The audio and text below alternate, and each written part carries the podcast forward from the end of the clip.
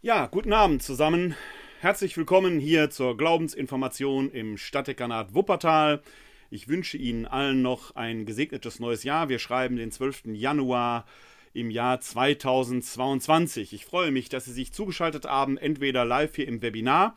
Da können Sie dann auch gerne mitdiskutieren. Sie können sich hier live dazuschalten, wenn es der 12. Januar 2022 19 Uhr ist dann klicken Sie sich einfach rein unter www.kck42.de-webinar. Dann sind Sie hier live im Webinar mit dabei oder Sie schauen vielleicht bei Facebook live zu. Das freut mich auch sehr. Oder Sie hören sich die Aufzeichnung an in meinem Podcast unter pr-werner-kleine.de podcast.pr-werner-kleine.de. Da können Sie sich dann auch den Podcast der Glaubensinformation abonnieren und haben den dann immer live in Ihrem Podcatcher, sobald eine neue Folge erscheint. Oder Sie schauen sich die Aufzeichnung hinterher bei YouTube an. Auf welchem Weg auch immer Sie sich hier heute zugeschaltet haben, seien Sie herzlich willkommen. Das Thema heute Abend lautet Der Knabe Jesus, neutestamentliche und apokryphe Kindheitsgeschichten. Sicherlich ein Abend, der auch eine unterhaltsame Komponente hat, wie wir gleich sehen werden. Denn was der Knabe Jesus so alles angestellt haben soll und was die Apokryphen davon erzählen, was die neutestamentlichen Evangelien davon erzählen, dem wollen wir uns heute Abend etwas auf die Spur machen oder uns auf diese Spur begeben. Ein kurzes Wort zu Beginn zur Glaubensinformation. Die Glaubensinformation hier im Stadtdekanat Wuppertal gibt es seit mittlerweile 20 Jahren. Wir sehen uns hier im Schnitt alle zwei Wochen. Im Wechsel gibt es bibeltheologische oder systematisch-theologische Abende. Heute, das liegt der Titel schon nah, geht es eher um einen bibeltheologischen äh, Ansatzpunkt, auch wenn wir in die Apokryphen hineinschauen werden. Man muss sich nicht anmelden, man muss sich nicht abmelden. Jeder Abend steht für sich, aber alle Abende zusammen ergeben, wenn man so will, über ein ganzes Jahr gesehen, eine Art Glaubenskurs, der sich grob gesehen am großen Glaubensbekenntnis entlanghangelt. Und wenn Sie den Aspekt im Glaubensbekenntnis suchen, mit dem wir uns heute Abend befassen, dann ist es sicherlich die Menschwerdung Jesu, denn er ist Mensch geworden durch den Heiligen Geist aus der Jungfrau Maria. Das ist der Aspekt, dem wir heute Abend biblisch etwas folgen wollen und wenn Jesus Mensch wird, wenn Gott Mensch wird, dann hat er Teil an allem, was unsere Menschlichkeit ausmacht. Also ist er auch Kind gewesen und hat eine Kind erlebt. Und was sich die Altvorderen da gedacht haben, das wird ein Thema des heutigen Abends sein, wie der Knabe Jesus so gewesen ist. Was die Quellen sagen, was Dichtung und was Wahrheit ist, wir werden es sehen, wir werden uns auf diese Spur machen. Üblicherweise treffen wir uns live im katholischen Stadthaus. Üblicherweise heißt, wenn nicht Pandemie ist. Ich habe zwar schon vor einigen Jahren angefangen, die Veranstaltung live zu übertragen, jetzt in den pandemischen Zeiten, gerade mit der Omikron-Variante, ist es aber weiterhin besser, wenn wir uns digital treffen. Wir hatten eigentlich vor, Anfang des Jahres wieder live im katholischen Stadthaus unter Corona-Bedingungen, also mit Abständen und so weiter zu tagen. Aber wir haben das jetzt doch noch etwas weiter aufgeschoben. Bis März werden wir auf jeden Fall weiter rein digital tagen und dann werden wir sehen, was die Zeit so entsprechend bringt. Auf jeden Fall ist es eine gute Möglichkeit, auf diese Weise hier bei zu sein. Ich habe hier parallel den Facebook-Stream laufen in meinem äh, privaten Account äh, unter äh, Werner Kleine. Da können Sie reinschauen. Ich versuche so ein wenig immer hier zu schauen, ob da Kommentare eingehen. Dann kann ich da auch entsprechend äh, gegebenenfalls darauf reagieren. Wenn Sie da möglicherweise eine Frage haben, können Sie mir die hier gerne stellen. Ich versuche das so ein bisschen im Blick zu haben. Äh, wir werden sehen, ob mir das äh, so im Detail gelingt. Äh, schauen wir mal, wie wir uns da entsprechend auf die Reise begeben. Ja, da sind wir schon mitten im Thema angelangt. Jetzt der Knabe Jesus. Was erzählen uns die heiligen Schriften über die Kindheit Jesu? Wir haben verschiedene Quellen, denen wir da entsprechend folgen können, die wir da entsprechend befragen können. Ähm, das sind natürlich zum einen die biblischen Quellen, die wir äh, da verfügbar haben. Das heißt, wir haben insbesondere das Lukas-Evangelium und das äh, Matthäus-Evangelium. Und dann gibt es eine Reihe von Apokryphenschriften, die sich da auch entsprechend mit der Kindheit Jesu befasst haben, die sich äh, da Gedanken drüber gemacht haben. Was apokryphe Schriften sind und dass die für uns gerade in der Exegese doch auch von einem besonderen Wert sind. Damit werden wir uns heute an diesem Tag auch befassen. Warum die nicht in den neutestamentlichen Kanon aufgenommen worden sind, ist oft recht einfach. Es handelt sich dabei nämlich entweder um Schriften, die keine universalkirchliche Verbreitung gefunden haben. Universalkirchlich heißt in diesem Zusammenhang nach damaligem Maßstab weltweit, war im grob gesagt das römische Reich. Wenn wir dort Texte finden, die damals schon eine weite Verbreitung gefunden haben, das können wir sehr früh nachweisen, etwa zu den sieben Paulusbriefen oder zu dem vier Evangelienwerk. Das sind die vier Evangelien, die heute noch in der Heiligen Schrift stehen. Dann kann man davon ausgehen, dass die auch kanonisiert worden sind. Bei manchen apokryphen Evangelientexten haben wir oft nur eine lokale Verbreitung, also keine weltweite Verbreitung, sodass man da schon ein Kriterium hat, warum solche Schriften gegebenenfalls nicht kanonisiert worden sind. Wir haben es teilweise aber auch mit Schriften zu tun, die halt einer bestimmten Lehre anhangen, zum Beispiel der Gnosis. Die Gnosis war damals, als das frühe Christentum entstand, eine zeitgenössische philosophische Erkenntnislehre, die besonders von einem Dualismus geprägt war. Die Materie ist schlecht, der Geist ist gut und der Geist muss sich deshalb von der Materie trennen. Das ist ein Gedanke, den begegnet, begegnet man heute noch in manchen esoterischen und anthroposophischen Bewegungen. Der entspricht aber nicht dem christlichen und vor allem schon gar nicht dem jüdischen Welt- und Menschenbild, wo Geist und Seele und Leib zusammengehören. Wir haben es aber gerade in dieser Auseinandersetzung mit der Gnosis oft mit Vermischungen zu tun, wo man gnostische Elemente und Elemente der christlichen Überlieferung zusammengebracht hat. Die haben sich niedergeschlagen in manchen Texten, die wir dann auch heute finden, die wir entdecken können, die aber, weil sie teilweise dieser gnostischen Richtung anhangen, eben nicht in der Bibel aufgenommen sind. Oder wir haben es teilweise mit Texten zu tun, christlicher Prägung,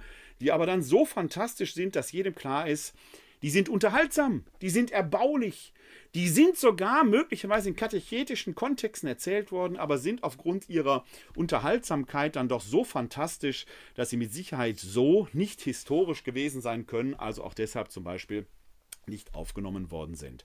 Es gibt also eine ganze Reihe von Gründen, warum wir manche Texte christlicher Prägung, auch der Gattung Evangelium etwa, nicht in der Heiligen Schrift stehen haben. Warum es da dann nur diese vier gibt, die sich zudem noch durch ein besonderes Konzept auszeichnen. Die vier sogenannten kanonischen Evangelien Matthäus, Markus, Lukas und Johannes sind alles Erzählungen, die sich rund um Kreuzestod und Auferstehung ranken, plus Vorgeschichte, sodass man, was die äh, äh, vier kanonischen Evangelien angeht, oft auch davon spricht, es handle sich um Passionserzählung mit ausführlicher Einleitung.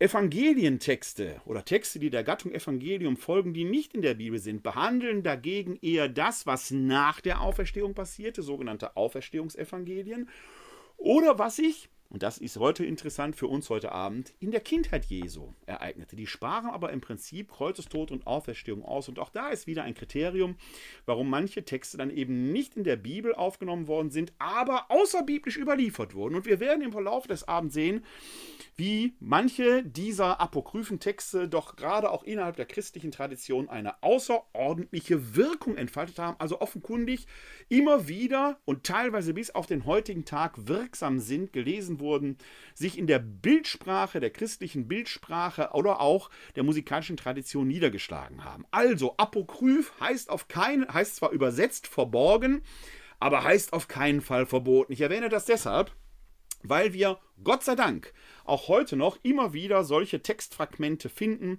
Evangelientexte, Briefliteratur, Apostelakten, was auch immer. Und dann werden sie in der äh, mancher Literatur oder mancher sensationsgierigen Presse immer wieder finden, oh, wieder ein Evangelium gefunden, Vatikan erbebt. Nein, liebe Freundinnen und Freunde, da erbebt nichts. Ganz im Gegenteil. Gerade die Exegeten freuen sich, wenn solche Texte gefunden sind, weil die uns doch ein sehr gutes Bild über die Zeit der frühen Christenheit, der Zeit, in der auch die neutestamentlichen Texte entstehen, geben, der Auseinandersetzung der Ideen, die man damals gehabt hat. Und sie runden dieses Bild ab. Es ist ein hervorragender Forschungsgegenstand und vor allen Dingen, man darf sie lesen, man soll sie lesen und man kann sie legal erwerben.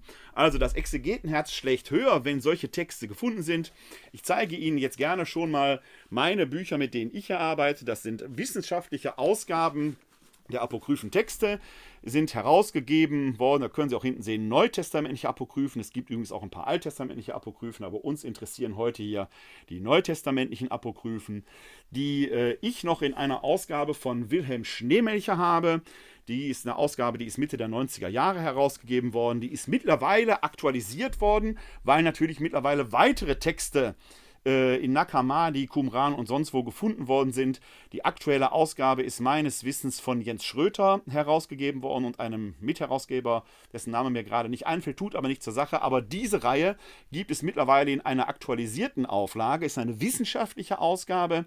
Nicht ganz preiswert, deswegen arbeite ich weiter mit dem Schneemelcher, weil sich an dem Textbestand, der für uns heute Abend relevant ist, da nicht so viel geändert hat. Aber Sie können die ganz legal erwerben, lesen, mitgewinnen, manchmal mit großer Freude und, wie wir heute Abend sehen werden, mit durchaus nicht geringem Unterhaltungswert, wie wir an einiger Stelle sehen werden. Es sind übrigens zwei Bände.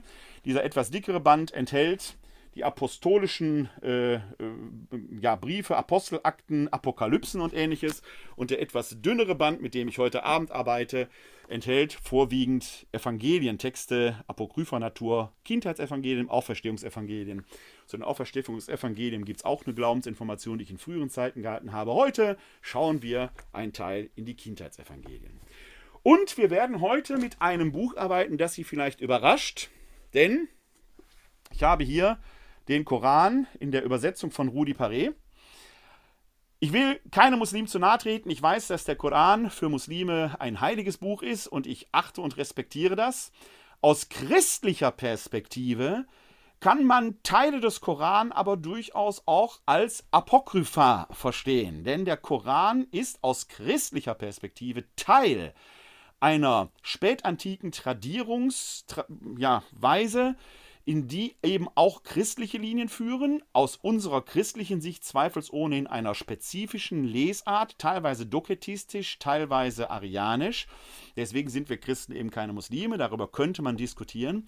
Was aber besonders interessant ist, ist, dass wir im Koran eben auch Traditionslinien finden, die wir in apokryphen Evangelien nachweisen können. Da werden wir uns gleich einen Text aus dem apokryphen Pseudo-Matthäus-Evangelium anschauen und werden sehen, dass eine vergleichbare Variante hier im Koran drin steht, was übrigens aus unserer christlichen Perspektive zeigt, dass der Koran eben nicht vom Himmel gefallen ist, sondern Teil einer spätantiken Erzähltradition ist, wo Menschen sich etwas erzählt haben und dann in muslimischen Kontexten gesammelt haben und zum Koran zusammengefügt haben. Ich weiß, dass im Islam die Legende viel gilt, äh, Allah habe Mohammed den Koran diktiert, sei also in diesem Sinne Gottes diktiertes Wort, wenn man so will.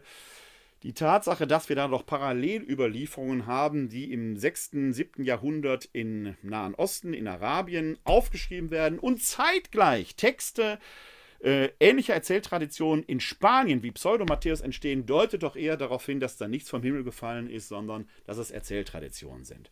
Deshalb man möge es mir verzeihen mit Verlaub, bei allem Respekt dem heiligen Buch der Muslime gegenüber, aus christlicher Sicht ist der Koran alleine deshalb schon interessant, weil er Teil dieser spätantiken Überlieferungstradition ist, den wir in diesem Sinne in die Diskussion apokrypher Texte durchaus mit Gewinn einbeziehen können. Wir werden uns das gleich bei einem Beispiel, weil das heute Abend in dieses Thema sehr gut passt, einmal näher anschauen.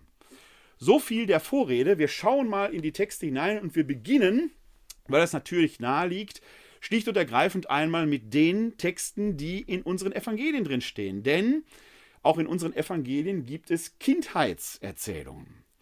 Der Hauptteil der Evangelien sind Passionserzählungen. Das ist das, worum es geht. Das zentrale Element sind, ist Kreuzestod und Auferstehung Jesu Christi. Sehr häufig in der Glaubensinformation zitiere ich da ja alleine den Paulus aus dem 1. Korintherbrief, Kapitel 15 die Verse 14 bis 17, in denen er schreibt, wäre er nicht gestorben und auferstanden, wäre unser ganzer Glaube sinnlos und die Verkündigung leer.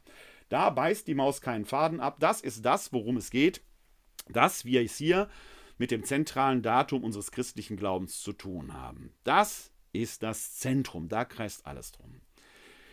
Wir müssen aber ehrlich sein, dass wir da das öffentliche Wirken Jesu nach der synoptischen Zählart, die ich persönlich ja bevorzuge, gerade mal ein Jahr umfasst. Nach Johannes drei Jahre tut aber nichts zur Sache. Es handelt sich letzten Endes um den erwachsenen Jesus. Weite Teile des Lebens Jesu, des historischen Jesus, bleiben nach der Evangelientradition schlicht und ergreifend im Dunkel. Die frühe Christenheit hat sich für die Geburt des Gottessohnes sogar nur mäßig interessiert. Bei Paulus im Galaterbrief, ich blende Ihnen den Text gerne ein, versuche gerade mal hier mein Bibelprogramm aufzurufen und dann benenne ich in den Text ein. Da können Sie gerne mitlesen in Galaterbrief Kapitel 4, Vers 4.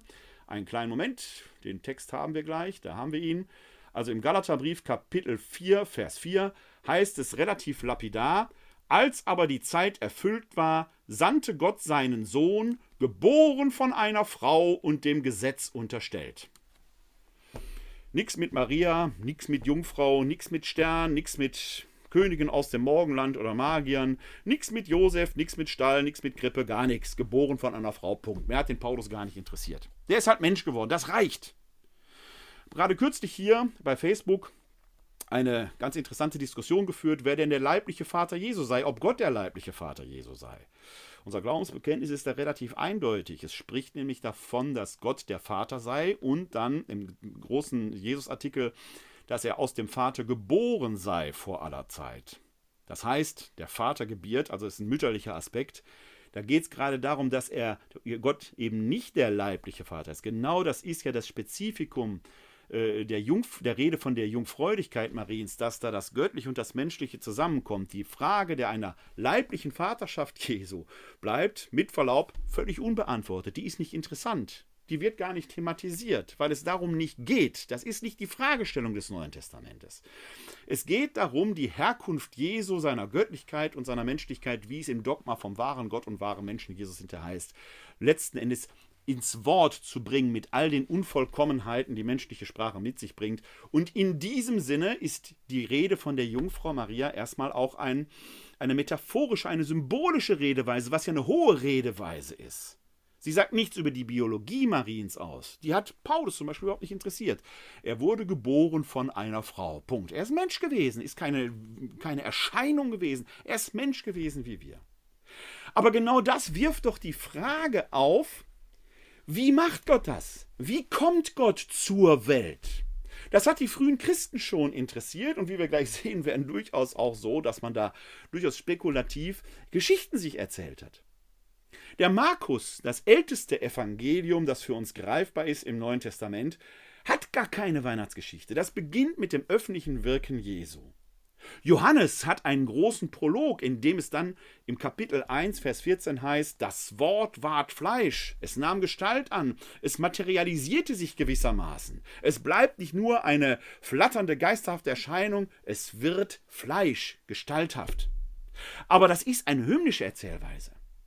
Es kann kaum verwundern, dass das Bestreben war, diese Frage nach der Menschwerdung Gottes in die erzählerische Perspektive zu bringen. Und das finden wir bei Matthäus und bei Lukas. Wenn wir diese beiden Geburtsgeschichten anschauen, ich, die Geburtsgeschichten werde ich jetzt hier nur paraphrasieren. Weihnachten ist ja jetzt schon zwei Wochen vorbei von heute aus gesehen, mehr als zwei Wochen vorbei. Wir wollen uns ja gleich die Kindheitserzählung anschauen, aber ein paar Takte zu den weihnachtlichen Erzählungen Matthäus und Lukas Evangelium, dann kriegen wir die nicht deckungsgleich. Es gibt nur einige wenige Daten, die bei beiden übereinstimmen. Es stimmt überein, er ist in Nazareth aufgewachsen, er ist in Bethlehem geboren, seine Mutter hieß Maria und ein Mann namens Josef spielt eine Rolle. Sie merken, ich formuliere jetzt bewusst allgemein, weil er als Ziehvater Jesu gilt. Es war der Mann der Maria. Auf jeden Fall ist Jesus bei Josef und Maria aufgewachsen, sodass es später im Matthäus-Evangelium heißt: Ist das nicht der Sohn des Zimmermanns? Die Frage, welche Rolle Josef da tatsächlich spielte, bleibt so oder so offen. Für die Zeitgenossen war es offenkundig nicht die Frage, er ist der Sohn des Zimmermanns. Das sind die Daten, die deckungsgleich sind. Alles andere kriegen wir nicht überein. Im Matthäusevangelium etwa wohnt Josef mit Maria oder Maria und Josef wohnen immer schon in Bethlehem. Da muss aber eine Idee kommen, wie kommen die jetzt von Bethlehem in Judäa in dieses Kaff im galiläischen Bergland namens Nazareth. Bei Luke, bei Matthäus ist es dann der sogenannte bethlehemitische Kindermord von Herodes, legendarisch, historisch nicht nachzuweisen, was nicht heißt, dass der nicht hätte passiert sein können. Wir finden keine außerbiblischen Quellen, außer dem, was Matthäus da erzählt, dass es einen solchen Kindermord in Bethlehem gegeben hätte. Zweifelsohne aber kann mit der Person des Herodes eine solche Tendenz verbunden werden, denn Herodes hat seine eigenen Söhne ermorden lassen, damit sie nicht nach seinem Thron trachten. Genau dieser Aspekt spiegelt sich dann in dieser Geschichte wieder. Deswegen müssen Josef und Maria nach Ägypten fliehen mit Jesus, um von dort einige Zeit später dann nach Nazareth sich zurückzuziehen, um sich dort vor den Häschern quasi zu verstecken. Also im Matthäus-Evangelium geht die Bewegung von Bethlehem nach Nazareth. Im Lukas-Evangelium ist es genau andersherum. Da leben Maria und Josef immer schon in Nazareth, müssen aber jetzt irgendwie nach Bethlehem kommen, damit sich dort die Geburt Jesu ereignen kann. Im Lukasevangelium ist es dann die berühmte Steuerschätzung auch keine reine Erfindung, denn wir können historisch nachweisen, dass es solche Steuerschätzungen tatsächlich in Judäa gegeben hat oder im Römischen Reich gegeben hat. Sicherlich in dem Sinne keine Reichsweiten, wie es insinuiert wird, aber doch ähm, eben entsprechend Steuerschätzungen, die äh, es lokal gegeben hat. Wir finden zum Beispiel, und das ist besonders bemerkenswert, weil es da eine Koinzidenz der Ereignisse gibt, einen Papyrus der Babatha, einer jüdischen Frau, die in der Arabia lebt, die offenkundig aufgefordert ist, sich just nach Bethlehem zu begeben, weil ihr verstorbener Mann dort Grundbesitz hatte, um sich dort in Steuerlisten eintragen zu lassen. Die Tatsache also, dass es solche Steuerschätzungen gab, ist historisch nachweisbar. Derer bedient sich Jesus, um von da aus dann quasi die Motivation zu haben, wieso kommen die von Nazareth nach Bethlehem. Es ist übrigens ein Grund, warum ich persönlich als Exeget Bethlehem als Geburtsort durchaus als wahrscheinlich annehme. Es sind Diskussionen unter Exegeten, gibt Exegeten, die sehen das anders. Ich gehöre zu der Richtung, die Bethlehem durchaus mit einer großen Wahrscheinlichkeit als tatsächlichen Geburtsort Jesu annimmt, auch weil es dort eine sehr, sehr alte Tradition der Verehrung dieser Geburtsgrotte dort gibt. Keine Beweise, ich weiß, Beweise sind immer schwierig, aber ich halte das nicht für unwahrscheinlich, äh, allein die Notiz im Propheten Micha würde nicht reichen, um das als Geburtsort anzunehmen, denn dann wäre Jerusalem als Davids Stadt doch wahrscheinlicher gewesen. Dass ausgerechnet so ein kleines Städtchen, damals werden da nicht viele gelebt haben, in Bethlehem auf einem Bergrücken nahe Jerusalems als Geburtsort herhalten soll, macht die erzählerische prophetische Tradition nicht so ohne weiteres wett. Also wir haben ein paar Eckdaten. Nazareth als Ort des Aufwachsens, Bethlehem als Geburtsort, Maria und Josef spielen eine Rolle. Klar, Maria als leibliche Mutter, das ist klar. Die Rolle des Josef bleibt da etwas im Wagen. Und das sind so die Rahmendaten. Ansonsten laufen die Bewegungen von Matthäus und Lukas geradezu gegenläufig. Matthäus muss von Bethlehem nach Nazareth denken, Lukas denkt von Nazareth nach Bethlehem. Wie kommen die auf die Geschichten? Einiges wird mündlich bekannt gewesen sein etwa der Geburtsort. Das wird man überliefert haben. Für Paulus war das alles noch gar nicht so interessant, haben wir vorhin gehört. Klar, einiges wird überliefert gewesen sein. Aber man macht etwas anderes, denn es fällt auf, dass die weihnachtlichen Erzählungen durchsetzt sind von Zitaten aus den Propheten. Was haben Matthäus und Lukas gemacht? Die haben, sind hingegangen und haben letzten Endes geschaut, was steht in den Schriften des Tanach, in den Propheten über den Messias geschrieben und sie rekonstruieren aus den paar Versatzstücken, die man vielleicht aus einer mündlichen Tradition hatte, plus dem, was die Schrift über den Messias erzählt, Klammer auf, mein Freund und Kollege aus Jerusalem, Thiel Markensteiner, betont immer, dass das Alte Testament nicht den Messias, sondern möglicherweise viele Messias kennt. Das erwähne ich hier gerne nochmal. Aber die frühen Christen sehen eben in Jesus den durch Kreuzestod und Auferstehung beglaubigten Gesandten Gottes, den Messias in Jesus Christus begründet. Was sagen die Schriften dazu? Und da findet man eben einiges. Die Jungfrau wird ein, die junge Frau wird ein Kind gebären. Jesaja. Man findet dort genau einige Punkte, dass die, äh, äh die Heiden kommen werden, die drei Weisen, die Weisen aus dem Morgenland, ob es drei waren, wissen wir gar nicht, sind drei Geschenke, da kommt die Zahl drei her und so weiter und so weiter. Und man versucht jetzt das Ereignis der Menschwerdung Gottes in Jesus erzählerisch, narrativ darzubringen, nicht in Form von Paragraphen und Traktaten, sondern erzählerisch. Und so entstehen die weihnachtlichen Erzählungen plus die Kindheitserzählungen. Und da schauen wir uns jetzt mal ein paar näher an aus der Heiligen Schrift, aus der Bibel und dann sehen wir mal, wie kommt es denn dann zu den apokryphen Traditionen? Außer der Weihnachtsgeschichte haben wir in den Evangelien noch drei weitere Kindheitserzählungen. Die eine ist die Darstellung Jesu im Tempel zu Jerusalem. Das ist die Erzählung von, äh, wie Maria und Josef Jesus in den Tempel zu Jerusalem bringen. Wir finden diese Erzählung im Lukas-Evangelium.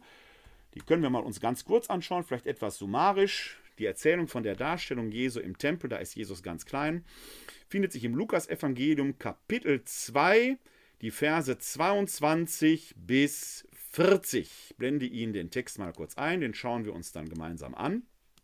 Da haben wir ihn. Da heißt es, Als sich für sie die Tage der vom Gesetz des Mose vorgeschriebenen Reinigung erfüllt hatten, brachten sie das Kind nach Jerusalem hinauf, um es dem Herrn darzustellen, wie es im Gesetz des Herrn geschrieben steht. Jede männliche Erstgeburt soll dem Herrn heilig genannt werden. Auch wollten sie ihr Opfer darbringen, wie es das Gesetz des Herrn vorschreibt, ein paar Turteltauben oder zwei junge Tauben. Und siehe, in Jerusalem lebte ein Mann namens Simeon. Dieser Mann war gerecht und fromm und wartete auf den Trost Israels, und der Heilige Geist ruhte auf ihm. Vom Heiligen Geist war offenbart worden, er werde den Tod nicht schauen, ehe er den Christus des Herrn gesehen habe. Er wurde vom Geist in den Tempel geführt, und als die Eltern das Kind Jesus herein, hineinbrachten, um mit ihm zu tun, was nach dem Gesetz üblich war, nahm Simeon das Kind in seine Arme und pries Gott mit den Worten nun lässt du, Herr, deinen Knecht, wie du gesagt hast, in Frieden scheiden. Denn meine Augen haben das Heil gesehen, das du vor allen Völkern bereitet hast, ein Licht, das die Heiden erleuchtet und Herrlichkeit für dein Volk Israel. Sein Vater und seine Mutter staunten über die Worte, die über Jesus gesagt wurden, und Simeon segnete sie und sagte zu Maria, der Mutter Jesu, dieser ist dazu bestimmt, dass in Israel viele zu Fall kommen und aufgerichtet werden, und er wird ein Zeichen sein, dem widersprochen wird, und deine Seele wird ein Schwert durchdringen, so sollen die Gedanken vieler Herzen offenbar werden. Damals lebte auch Hannah, eine Prophetin, eine Tochter Penuels aus dem Stamm Ascher. Sie war schon hoch betagt. Als junges Mädchen hatte sie geheiratet und sieben Tage mit ihrem Mann gelebt. Nun war sie eine Witwe von 84 Jahren. Sie hielt sich ständig im Tempel auf und diente Gott Tag und Nacht mit Fasten und Beten. Zu derselben Stunde trat sie hinzu, pries Gott und sprach über das Kind zu allen, die auf die Erlösung Jerusalems warteten. Als seine Eltern alles getan hatten, was das Gesetz des Herrn vorschreibt, kehrten sie nach Galiläa in ihre Stadt Nazareth zurück. Das Kind wuchs heran und wurde stark, erfüllt mit Weisheit und Gottes Gnade ruhte auf ihm. Soweit die Darstellung Jesu im Tempel am achten Tag nach seiner Geburt noch bis zur Liturgiereform in der römisch-katholischen Kirche im Jahr 1970 wurde acht Tage nach Heiligabend, das war der 1. Januar, die Fest der Beschneidung Jesu gefeiert. Darum geht es hier letzten Endes in dieser Geschichte. Das war der Aspekt, der da eine Rolle spielt. Und da treten zwei prophetische Gestalten auf, nämlich der greise Simeon und später die Hanna, die beide auf die Geburt, ja, auf die Ankunft des Messias warten, beide ihn in Jesus erblicken. Ba Gerade Simon hat dann ja noch diese Prophetie, diese Vorhersage, dass ein Schwert durch die Seele Mariens dringen wird. Also eine Vorausschau auf die Ereignisse des Kreuzestodes und letzten Endes dann der Auferstehung. Wir haben also hier eine Kindheitserzählung, des, die Jesus als Säugling thematisiert, bei der eine wichtige Rolle spielt, dass dieser Jesus, und das ist für, gerade für Lukas bemerkenswert und wichtig, denn Lukas schreibt ja für Heidenchristen, bei der betont wird, dass dieser Jesus in der Tradition des jüdischen Volkes steht und alles getan wird, was das Gesetz vorschreibt. Das ist ein wichtiger Gedanke auch für uns. Dieser Jesus ist von Anfang an in seinem Volk der Juden verwurzelt gewesen und seine Eltern tun alles, was das Gesetz erfordert. Muss man gerade Heidenchristen, also nicht jüdischen Christen sagen, und das werden ja die meisten von uns heute sein, die meisten von uns werden ja nicht jüdische Christen sein. Es gibt kein Blatt Papier, das da zwischen Jesus und die Juden passt. Es gibt kein Blatt Papier, das damals zwischen Heidenchristen und Judenchristen passt, zumindest in der Idealfunktion. Dass es streitig war, das ist klar. Aber Lukas, der gerade für Heidenchristen schreibt, betont hier die jüdische Herkunft Jesu geradezu übergroß. Jesus kommt zum ersten Mal in den Tempel. Und dann erzählt Lukas in einem weiteren Kindheitsevangelium von einem weiteren Besuch Jesu im Tempel, denn da ist der zwölfjährige Jesus im Tempel bei seiner ersten Jerusalem-Wallfahrt. Dass Jesus gerade zwölf ist, ist auch nicht unerheblich nach der Zerstörung Jerusalems im Jahr 70 nach Christus und das Lukas-Evangelium ist danach geschrieben worden, etwa im Jahr 80, muss das Judentum sich neu sortieren. Im Jahr 100, also gut 20 Jahre nachdem Lukas sein Evangelium schreibt, wird die Synode von Jaffa stattfinden. Die Synode von Jaffne liegt heute in der Nähe von Tel Aviv. Und da wird sich das Judentum neu ja, wie soll man sagen, konstituieren. Es entsteht das rabbinische Judentum, das wir bis heute kennen. Der Verlust des Tempels bedeutete der Verlust der inneren Mitte und man musste sich neu definieren. Dort entsteht das rabbinische Judentum, zu dem unter anderem die Bar Mitzvah feiern gehören. Ein Junge feiert im Alter von 13 Jahren sein Bar Mitzvah Fest, liest zum ersten Mal aus der Torah heraus. Man wird das nicht eins zu eins auf Jesus übertragen können, aber es ist schon erstaunlich, dass betont wird, dass er zwölf ist, also eigentlich ein Jahr vor der offiziellen Reife, wenn man so will, muss man als kleinen Hinweis nehmen. Jesus geht aber mit seinen Eltern, wie betont wird, mit seinen Eltern, Maria und Josef, das erste Mal nach Jerusalem, macht sich also auf die große jährliche Jerusalem-Wallfahrt auf. Hier ist auch ebenfalls vom Pessachfest die Rede, vom Paschafest. Man brauchte damals etwa, ja, sagen wir mal, gut fünf, sechs Tagesmärsche, um von Nazareth nach Jerusalem zu kommen. Und da berichtet Lukas im zweiten Kapitel die Verse 41 bis 52 folgendes. Die Eltern Jesu gingen jedes Jahr zum Paschafest nach Jerusalem. Als er zwölf Jahre alt geworden war, zogen sie wieder hinauf, wie es dem Festbrauch entsprach. Nachdem die Festtage zu Ende waren, machten sie sich auf den Heimweg. Der Knabe Jesus aber blieb in Jerusalem, ohne dass seine Eltern es merkten. Sie meinten, er sei in der Pilgergruppe und reisten eine Tagesstrecke weit, dann suchten sie ihn bei den Verwandten und Bekannten. Als sie ihn nicht fanden, kehrten sie nach Jerusalem zurück und suchten ihn. Da geschah es, nach drei Tagen fanden sie ihn im Tempel. Er saß mitten unter den Lehrern, hörte ihnen zu und stellte Fragen. Alle, die ihn hörten, waren erstaunt über sein Verständnis und seine Antworten. Als seine Eltern ihn sahen, waren sie voll Staunen, und seine Mutter sagte zu ihm Kind, warum hast du uns das angetan? Siehe, dein Vater und ich haben dich mit Schmerzen gesucht. Da sagte er zu ihnen, warum habt ihr mich gesucht? Wusstet ihr nicht, dass ich in dem sein muss, was meinem Vater gehört? Doch sie verstanden das Wort nicht, das er zu ihnen gesagt hatte. Dann kehrte er mit ihnen nach Nazareth zurück und war ihnen gehorsam. Seine Mutter bewahrte all die Worte in ihrem Herzen. Jesus aber wuchs heran, und seine Weisheit nahm zu, und er fand Gefallen bei Gott und den Menschen. Eine Geschichte, die doch eine besondere Facette dieses Jesus zeigt, der, ja, wie so Kinder halt sind, schon mal in der beginnenden Pubertät zu seiner eigenen Wege geht, ein bisschen frech ist. Wusstet ihr nicht, dass ich in dem Bild was meines Vaters ist? Muss ja ein Schlag vor den Kopf gewesen sein. Ich hatte eingangs mal die Frage nach der leiblichen Vaterschaft Jesu erwähnt, die für uns so ohne weiteres gar nicht zu beantworten ist, weil sie im Neuen Testament nicht interessiert. Tatsächlich aber sind Maria und Josef verwundert. Wenn doch alles so klar ist, dürfte sich die Frage doch hier keine stellen. Dann müsste doch klar werden, woher weiß der Junge, wer sein Vater ist und so. Also es bleibt alles, was das angeht, im Wagen. Aber es zeigt sich, dass um diesen Jesus, um dieses, diesen Knaben Jesus doch etwas Besonderes ist. Weiser als die Schriftgelehrten, als die Pharisäer. Er hat als Gespür dafür, dass der Tempel seine besondere Heimat ist, weil er da bei seinem Vater nahe ist.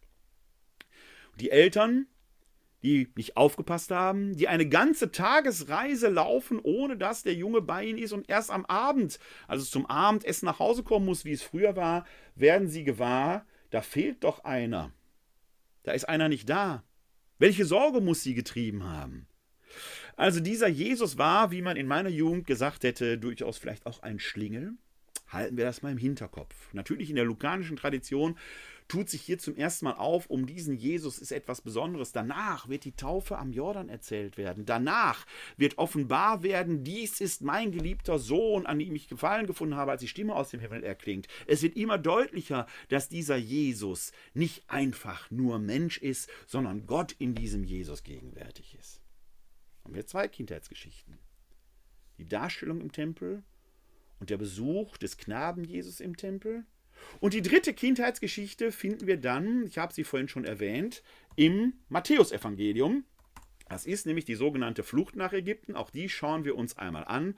Da sind wir im zweiten Kapitel ähm, des äh, Matthäusevangeliums. Auch diesen Text blende ich Ihnen gerne ein. Ich fasse da ein wenig den Rahmen zusammen. Wir haben also die Geburt, die im äh, Geburtserzählung nach Matthäus, die im Matthäusevangelium eher summarisch ist, nicht so ausführlich wie im Lukasevangelium. Dann kommt der Besuch der Sterndeuter aus dem Osten, die sich bei Herodes erkundigt haben. Und dann kommt die Motivation, dass diese Flucht nach Ägypten passiert. Die findet sich im zweiten Kapitel des Matthäusevangeliums, die Verse 13 bis 15. Als die Sterndeuter wieder gegangen waren, siehe, da erschien dem Josef im Traum ein Engel des Herrn und sagte: Steh auf, nimm das Kind und seine Mutter und flieh nach Ägypten. Dort bleibe, bis ich dir etwas anderes auftrage, denn Herodes wird das Kind suchen, um es zu töten. Da stand Josef auf und floh in der Nacht mit dem Kind und dessen Mutter nach Ägypten. Dort blieb er bis zum Tod des Herodes, denn es sollte sich erfüllen, was der Herr durch den Propheten gesagt hat: Aus Ägypten habe ich meinen Sohn gerufen. Dann wird der legendarische Kindermord des Bethlehem berichtet, und dann heißt es schließlich ab Vers 19: Als Herodes gestorben war, siehe, da erschien dem Josef in Ägypten ein Engel des Herrn im Traum und sagte: Steh auf, nimm das Kind und seine Mutter und zieh in das Land Israel, denn die Leute, die dem Kind nach dem Leben getrachtet haben, sind tot. Da stand er auf und zog mit dem Kind und dessen Mutter in das Land Israel, als er aber hörte, dass in Judäa Archelaus anstelle seines Vaters Herodes regierte, fürchtete er sich, dorthin zu gehen, und weil er im Traum einen Befehl erhalten hatte, zog er in das Gebiet von Galiläa und ließ sich in einer Stadt namens Nazareth nieder. Denn es sollte sich erfüllen, was durch die Propheten gesagt worden ist, er wird Nazoräer genannt werden. Haben Sie genau das, was ich von erzählt hatte. Man findet also einen Hinweis bei den Propheten, dass er Nazoräer genannt wird. Das heißt eigentlich nicht Nazarener, aber man findet da den Link, warum wächst er in Nazareth auf und wurde in Bethlehem geboren, was bei Lukas eben genau gegenläufig ist. Also, da haben wir das dritte Kindheitsevangelium, diese Flucht nach Ägypten. Jesus hat ist, hat eine Zeit in Bethlehem verbracht, denn Herodes lässt ja alle bis zweijährigen Knaben töten. Der wird also ein etwas längerer Zeitraum in Anschlag äh, gebracht, flieht nach Ägypten mit seinen Eltern. Wird aber gar nicht so viel erzählt. Es wird theologisch begründet. Ich habe ihn aus Ägypten gerufen, ähnlich wie das Volk Israel den Exodus aus Ägypten erlebt. Jesus lebt die Geschichte seines Volkes nach, wenn Sie so wollen. Also haben wir auch da genau diesen Nexus, ähnlich wie wir ihn beim Lukas gesehen hatten. Jesus ist Teil, in ihm personalisiert sich, vergegenwärtigt sich noch einmal die Geschichte des Volkes Israel in diesem Neuaufbruch. Chronologisch haben wir also drei Kindheitserzählungen, die Darstellung im Tempel, die Flucht nach Ägypten bei Matthäus und der Zwölfjährige im Tempel. Nicht mehr und nicht weniger. Und da bleibt viel Raum für Spekulationen. Was geschah in Ägypten? Was geschah auf dem Weg dahin? Was ist eigentlich in dieser Zeit zwischen Geburt und dem Zwölfjährigen gewesen? Wie ist das mit so einem Knaben, der als Zwölfjähriger schon weiser ist als die Schriftgelehrten? Wie wächst der eigentlich auf? Das möchte man doch wissen. Die Bibel erzählt dazu nichts. Man möchte das aber doch erkennen. Und so weiter und so weiter. Die Texte im Neuen Testament enthalten hier zahlreiche Leerstellen, die mit Fantasie gefüllt werden wollen. Und die wurden mit Fantasie gefüllt und man hat sich diese Geschichten sicherlich mit großem Gewinn, großer Erheiterung, großer Beschaulichkeit erzählt, von Mund zu Ohr, von Mund zu Ohr. In diesen Geschichten kam heraus, dieser Jesus ist besonders, es ist etwas Heiliges um ihn, er ist der Sohn Gottes. Und jedem, der diese Geschichten damals gehört hat, wird klar gewesen sein, ja, die sind zu fantastisch, um wahr zu sein, aber trotzdem steckt eine Wahrheit da drin. Das Bekenntnis, Jesus ist der Sohn Gottes. Und diese Geschichten sind so wunderbar, dass man sie gut behalten konnte und erzählen konnte. So wie wir unseren Geschichten manchmal wunderbare Geschichten erzählen, Märchen und andere Erzählungen, von denen jeder weiß, die sind so nicht passiert, aber doch es ist Wahrheit darin. So wie wir manchmal Geschichten von unseren Altvorderen erzählen und die oft übertreiben, so wie wir die erzählen, sind die nicht passiert, aber gerade in der Übertreibung kommt auch oft in besonderer Weise zum Ausdruck, was das Wesen derer war, die diese Geschichte tatsächlich erlebt haben. Manchmal braucht es diese Übertreibung und die Ausschmückung, um den Charakter tatsächlich gefasst zu bekommen. Und das hat man in früher Zeit gemacht.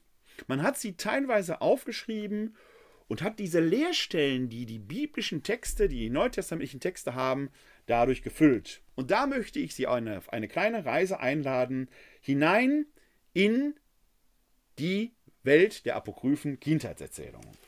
Anfangen möchte ich mit einer Erzählung, die ja noch gar nicht direkt mit, dem kind, mit der Kindheit Jesu zu tun hat, sondern ein wenig vorgelagert ist. Wir sind hier im Protoevangelium des Jakobus das höchst wirksam gewesen ist, das streng genommen nur wenig von Jesus, aber viel über die Maria und gerade darin dann doch wieder viel über Maria, über Jesus erzählt.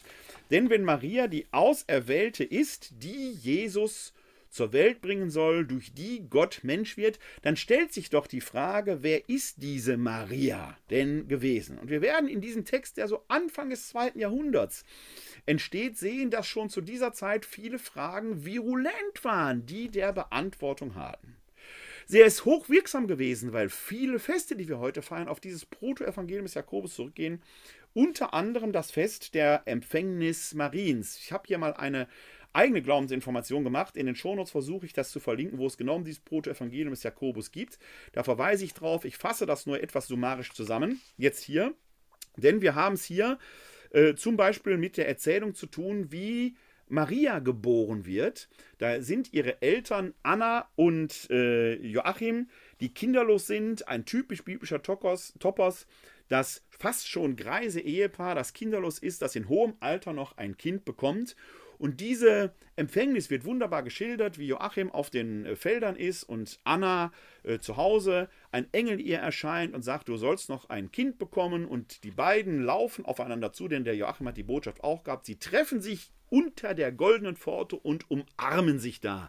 Und in diesem Moment wird Maria empfangen. Das ist die unbefleckte Empfängnis, nicht wie manch ein moderner Zeitgenosse meint, die jungfräuliche Empfängnis der Verkündigung des Herrn. Die unbefleckte Empfängnis ist die Empfängnis Mariens und die wird dargestellt in der Szenerie oft mit einem Kuss. Da blende ich Ihnen mal ein ganz klassisches Bild an, an dem Sie sehen können, wie wirksam dieser Text gewesen ist. Jetzt suche ich den, das Bild gerade.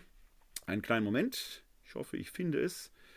Eigentlich war ich hier, hatte ich das versucht, etwas vorzubereiten. Leider finde ich das äh, Bild jetzt gerade nicht so schnell. Ich lege Ihnen aber einen Link in die Show Notes, wo Sie diese Szene sehen können, wo man sich unter der goldenen Pforte trifft, um dort ähm, ja, Jesus zu empfangen. Ich versuche nochmal eben kurz den Text. Ah, da habe ich es. Moment, kleinen Moment. Jetzt kommt es. Muss hier etwas überbrücken. Sie merken, es ist alles live. Da habe ich das Bild, das ich Ihnen zeigen wollte. Also ein Bild von Giotto, die äh, unbefleckte Empfängnis unter der goldenen Pforte. Sie können hier Maria und äh, Joachim, äh, nicht Maria, Anna und Joachim sehen, wie sie sich unter der goldenen Pforte umarmen, küssen und in diesem Moment ereignet sich die Empfängnis. Sie alle kennen oder viele von Ihnen kennen vielleicht diesen Spruch, Küssen macht schwanger. Der geht nicht zuletzt auf diese Szene hier zurück die wir im Protoevangelium des Jakobus geschildert haben. Spätestens hier merken Sie schon, apokryphe Texte sind nicht nur nicht verboten, sie haben oft eine immense Wirkungsgeschichte, eine wirkungsgeschichtliche Erzählung, die sich in der Kirchentradition ungeheuer bemerkbar macht, denn diese Szene werden Sie in der Bibel umsonst suchen. Sie finden sie in einem apokryphen Text. Just in diesem Evangelium, Protoevangelium des Jakobus, finden wir dann aber auch eine Szene um die Geburt Jesu und Sie werden an Versatzstücken merken, dass da durchaus die biblischen Texte von Matthäus und Lukas Pate gestanden haben. Aber man schaut jetzt in einen besonderen Aspekt hinein, denn die Jungfräulichkeit Mariens steht im Matthäusevangelium gar nicht so sehr im Fokus. Da wird zwar Jesaja zitiert, Jesaja aber berichtet streng genommen von einer jungen Frau. Und jetzt muss man hier genau hingucken. Da steht im hebräischen Text Alma. In unserer heutigen Sichtweise ist eine junge Frau vielleicht eine Frau von Anfang 20. In der Sprache der damaligen Zeit ist eine Alma eine junge Frau, die gerade ins heiratsfähige Alter gekommen ist. Das ist nach damaligen Maßstäben ein 13, 14, 15-jähriges Mädchen. Das ist nicht das, was wir heute unbedingt wollen. Ich erwähne das deshalb, weil wir, wenn wir auf diese Rede kommen, die manche heute gerne haben, das heißt ja eigentlich junge Frau, nicht nur nichts lösen, sondern auch größere Probleme aufmachen. Denn wenn Maria eine junge Frau, eine Alma war, dann wäre sie im Alter von 13, 14 Jahren schwanger geworden. By the way, wir wissen nicht, wie alt Maria war, als sie Jesus empfing. Aber diese Rede, dieser Querverweis auf die junge Frau, sie sei doch nur, also nicht Jungfrau, sondern junge Frau gewesen führt uns de facto nicht weiter, weil sie neue Probleme schafft. Dann wäre Maria tatsächlich sehr, sehr jung gewesen und es ist dann doch auch zu hoffen, dass ein 13-, 14-jähriges Mädchen, wenn es denn so gewesen sein sollte, ich formuliere bewusst im Konjunktiv, auch eine Betula, also eine Jungfrau, eine Parthenos gewesen ist. Also es löst an dieser Stelle nichts. Aber das ist die Rede, die wir im, Johannes, im Matthäus-Evangelium finden, der dort Jesaja zitiert. Der Lukas hingegen betont mehrfach die Jungfräulichkeit Mariens im Sinne der Virginitas, weil er damit eine Parallele zu den römischen Cäsaren aufbaut. Denn der Kaiser Augustus, der ja zur Zeit der Geburt Jesu herrschte, nahm für sich auch in Anspruch, eine Jung Jungfrau geboren zu sein, ein Sohn des Jupiter zu sein. Natürlich wussten die damals, er hat wahrscheinlich einen leiblichen irdischen Vater gehabt, aber es gehörte dazu, dass er für sich in Anspruch nahm, von einer Jungfrau mit hin, also göttlichen Ursprung zu sein. Und dieser Aspekt wird von Lukas auch auf Jesus übertragen, der damit zum Gegenspieler des Augustus wird, wie es ja die ganze Zeit im Lukas-Evangelium immer wieder betont wird. Dass hier der wahre König ist, der mit den weltlichen Königen, der die weltlichen Könige überstrahlt.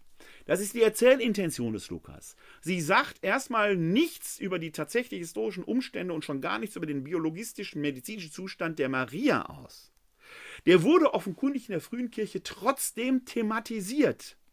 Denn wenn dieser Jesus tatsächlich Gottes Sohn ist und wahrer Mensch ist, ein Dogma, das erst im Jahr 325 auf dem Konzil von Nicea formuliert werden wird, über das man aber 300 Jahre zuvor immer wieder diskutiert hat, dann ist die Jungfräulichkeit Mariens wenigstens in der theologischen Symbolik bedeutsam.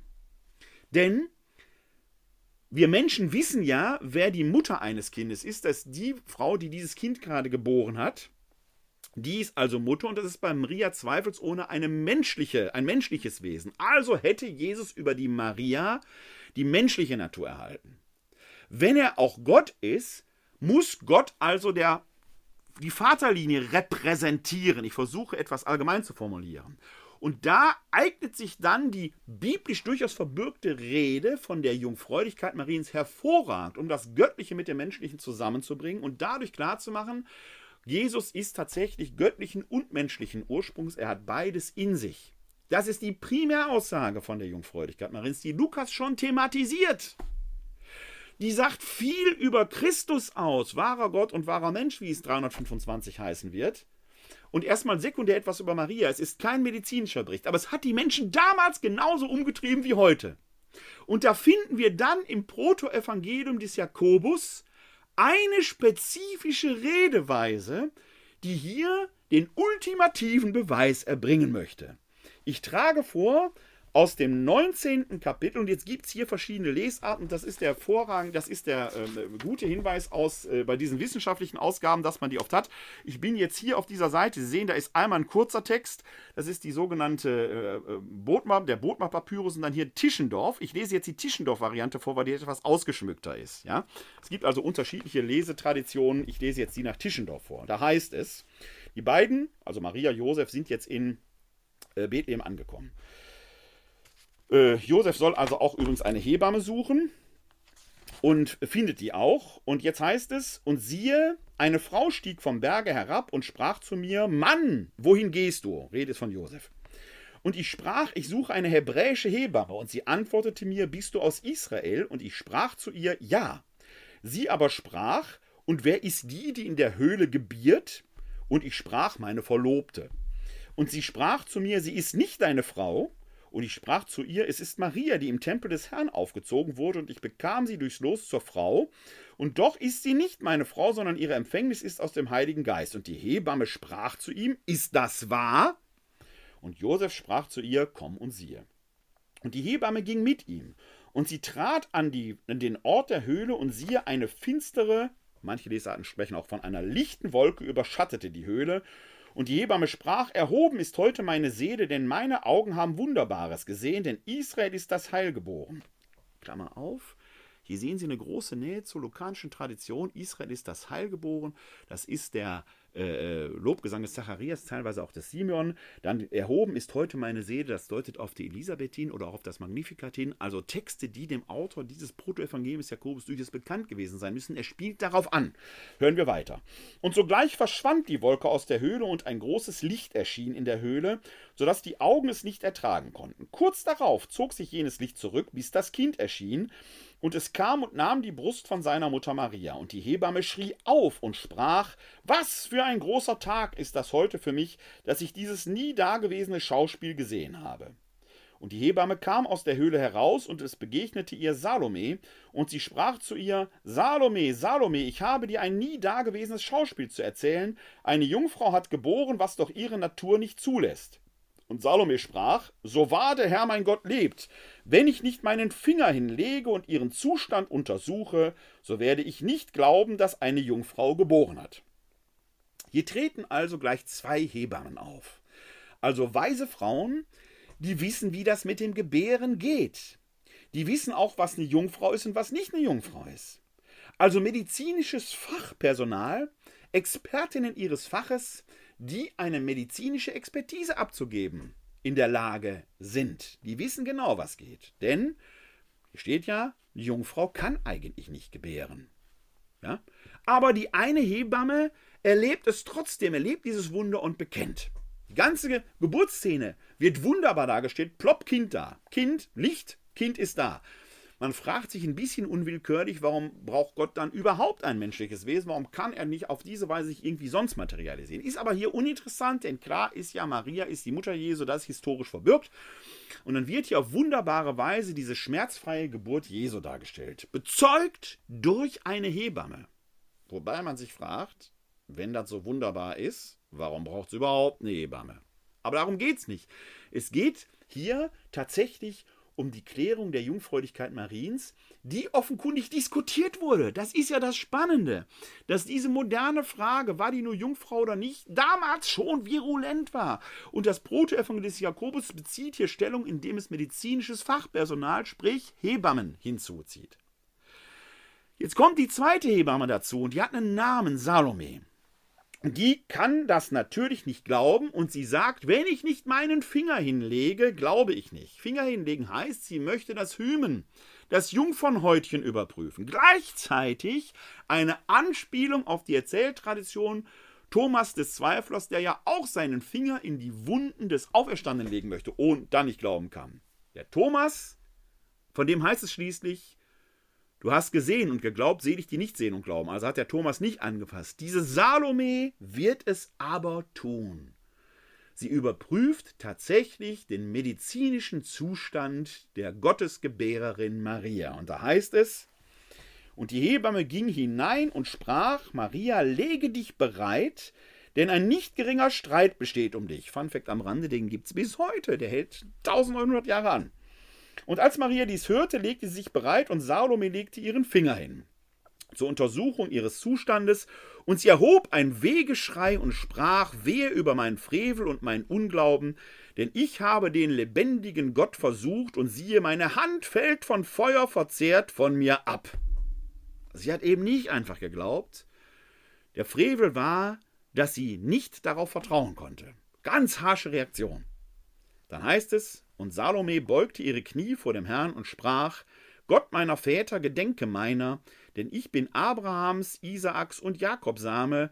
Stelle mich nicht an den Pranger vor den Söhnen Israels, sondern gib mich den Armen wieder, denn du weißt, Herr, dass ich in deinem Namen meine Dienste erfülle und meinen Lohn von dir empfangen habe.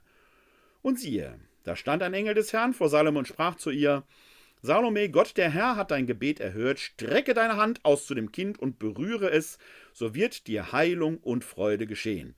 Und voller Freude kam Salome zu dem Kind, berührte es, und Salome wurde sofort geheilt, und sie ging aus der Höhle hinaus, und siehe, ein Engel des Herrn rief, Salome, Salome, verkünde, was du Wunderbares gesehen hast, bis der Knabe nach Jerusalem kommen wird. Also, selbst für die, die nicht sofort glauben konnten, gibt es dann doch letzten Endes Rettung, wenn sie sich zu Jesus hinwenden. Diese Geschichte ist so wirksam gewesen, dass wir sie gerade im Mittelalter in zahlreichen Bildern versteckt finden. Wenn man genau hinschaut, kann man die entdecken.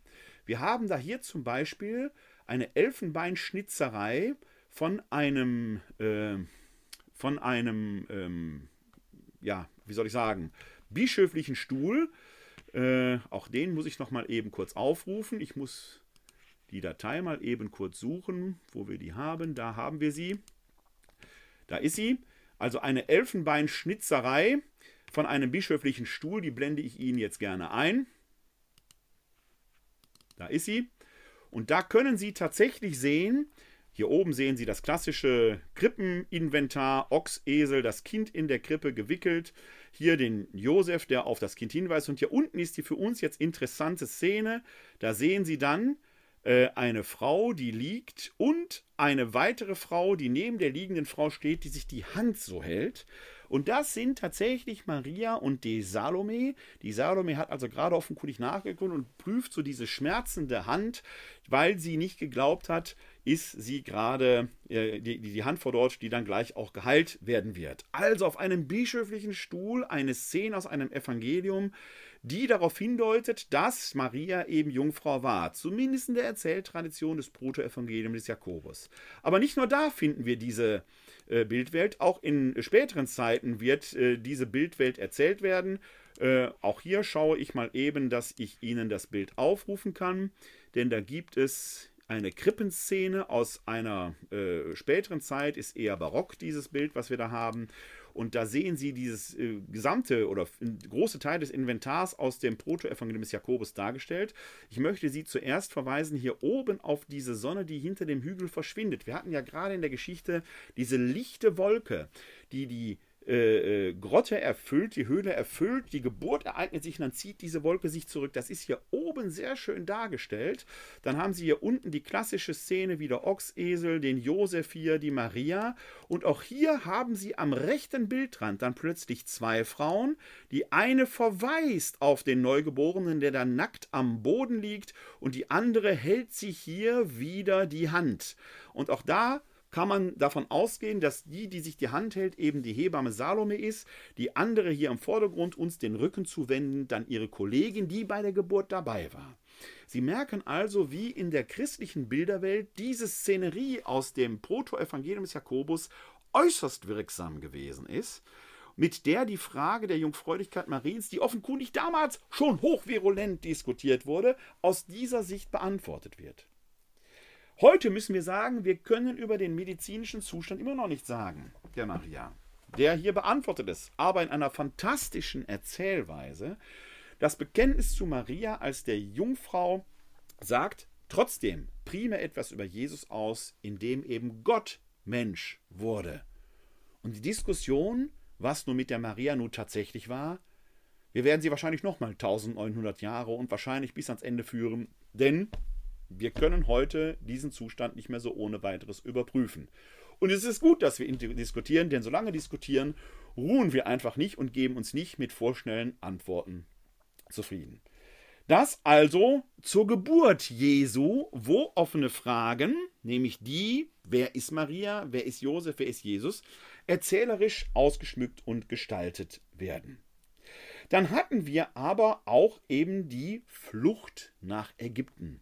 Also drei Kindheitserzählungen im Neuen Testament sind ja eben die Darstellung im Tempel, dann die Flucht nach Ägypten und dann ähm, der Zwölfjährige im Tempel. Und da werden wir jetzt auch einiges sehen, denn diese Flucht nach Ägypten, die wird auch interessanterweise thematisiert in einem recht späten Apokryphentext, nämlich dem Pseudo-Evangelium nach Matthäus, dem wir auch so die eine oder andere Erzähl- Tradition verdanken. In diesem Pseudo-Evangelium des Matthäus heißt es etwa in äh, Absatz 14, am dritten Tag nach der Geburt unseres Herrn trat die seligste Maria aus der Höhle, ging in einen Stall hinein und legte ihren Knaben in eine Krippe, und Ochs und Esel beteten ihn an. Da erfüllte sich, was durch den Propheten Jesaja verkündet ist, der sagt: der Ochs kennt seinen Besitzer und der Esel die Krippe seines Herrn. So beteten sogar die Tiere Ochs und Esel ihn ständig an, während sie ihn zwischen sich hatten. Da erfüllte sich, was durch den Propheten Habakuk verkündet ist, der sagt: Zwischen zwei Tieren wirst du erkannt. Josef blieb am gleichen Ort mit Maria drei Tage. Also hier haben Sie genau den Punkt, warum bei uns an unseren Krippen heute Ochs und Esel stehen.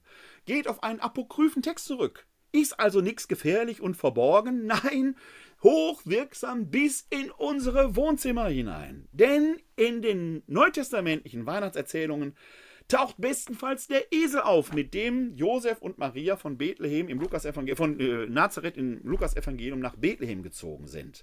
Mehr nicht. Ein Ochs taucht da nicht auf. Aber hier im Pseudo-Evangelium des Matthäus, der seinerseits der Autor wieder bei den Propheten nachgeschaut hat, finden Sie den Hinweis und der schlägt sich in unserer Krippentradition nieder. Kein Krippenbild, keine Darstellung der Krippe ohne Ochsen.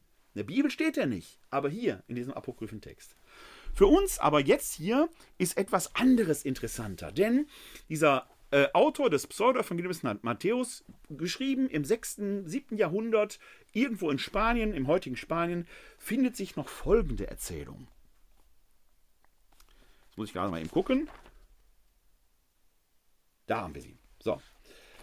Im 20. Absatz. Am dritten Tag ihrer Reise, also die sind jetzt auf dem Weg nach Ägypten. Also im Hintergrund ist diese Flucht nach Ägypten aus dem Matthäusevangelium, wo man sich jetzt unter anderem vielleicht fragt, was haben die so unterwegs erlebt? Und da trägt sich nach Pseudo Matthäus folgendes zu. Der hat also diese Leerstelle, was ereignet sich so auf diesem Weg nach Ägypten, hier gefühlt erzählerisch. Und er schreibt folgendes. Am dritten Tag ihrer Reise, während sie weiterzogen, traf es sich, dass die selige Maria von der allzu großen Sonnenhitze in der Wüste müde wurde, und als sie einen Palmbaum sah, sagte sie zu Josef: Ich möchte im Schatten dieses Baumes ein wenig ausruhen. Da führte Josef sie denn eilends zur Palme und ließ sie vom Lasttier herabsteigen.